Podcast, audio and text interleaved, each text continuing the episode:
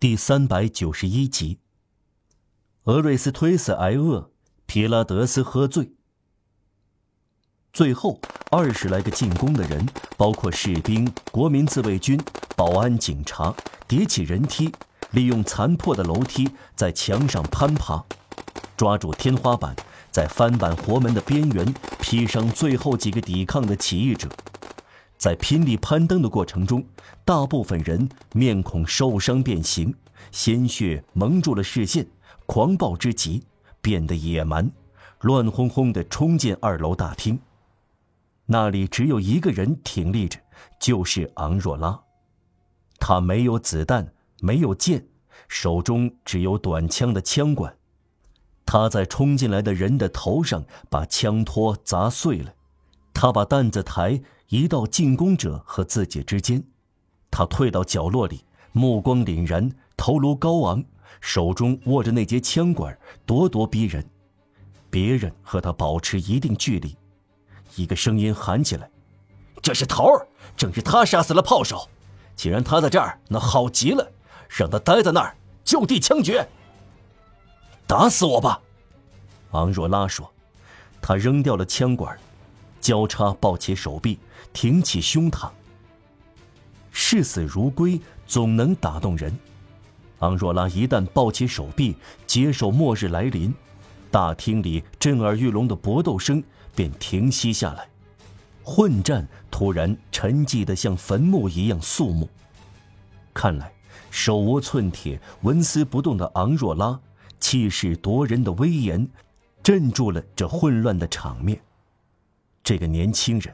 只有他没有受一点伤，却满身是血，昂昂然迷人，如同刀枪不入的人一样无所谓。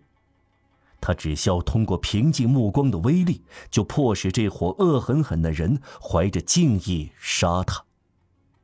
此刻他的壮美由于凛然不可侵犯，越发突出，神采奕奕，仿佛他既不会受伤，也不会疲劳。他经历了惊心动魄的二十四小时，脸色却是红润的。后来，一个目击者在军事法庭上作证时谈的也许是他。有一个起义者，我听人称他为阿波罗。一个瞄准昂若拉的国民自卫军队员放低他的枪，说道：“我觉得，我要枪决一朵花儿。”有十二个人在昂若拉对面的脚上组成一队，默默地装子弹。然后一个中士喊道：“瞄准！”一个军官干预了。等一下，他对昂若拉说：“您要把眼睛蒙上吗？”“不要。”“是您打死了炮兵中士吗？”“是的。”不久，格朗泰尔已经醒了过来。读者记得，昨晚。格朗泰尔在小酒店楼上的大厅里，坐在椅子上，趴着桌子入睡。他尽力实现了古老的隐喻：醉死。可怕的春药、苦艾酒、黑皮、烧酒，把他投入了梦乡。由于他那张桌子很小，不能用来住街垒，大家便把他撂在一边他一直处在同一姿势中，胸部铺在桌子上。头枕在手臂上，周围摆满玻璃杯、啤酒杯和瓶子。他像冬眠的熊和吸足了血的蚂蟥那样昏睡。无论骑射、炮弹从窗户打进他所在的大楼的霰弹，还是冲锋惊人的喧嚣，都对他不起作用。不过，有时他以呼噜声回答大炮声。他好像在等待一颗子弹打中他，免得醒过来。好几具尸体横陈在他周围，乍一看，谁也分不出他与这些已死的沉睡者。喧嚣声吵不醒一个醉汉，寂静却使他醒了过来。这种奇特的现象一再被观察到。周围的一切崩塌，却使格朗泰尔睡得越发深沉。这样摇晃他，喧闹声在昂若拉面前止住，对着昏睡反而是震撼。这宛若奔驰的马车戛然而止，车里沉睡的人便醒过来。格朗泰尔一跃而起，伸展胳膊，揉揉眼睛，睁眼观看，打个哈欠，明白过来。酒醒如同幕布撕开，只瞥一眼就全部看清喝醉蒙住的一切。所有东西蓦地呈现在记忆中，喝醉的人不知道二十四小时以来发生的事，还没有完全睁开眼皮就明白过来眼前的事，他的思想又突然恢复了清醒，酒醒像蒙住头脑的水汽那样消散。让位于现实明晰的困扰。士兵们盯住逼到角落里，好像以担子抬为掩护的昂若拉，甚至没有看到格朗泰尔。中士准备重复命令，瞄准。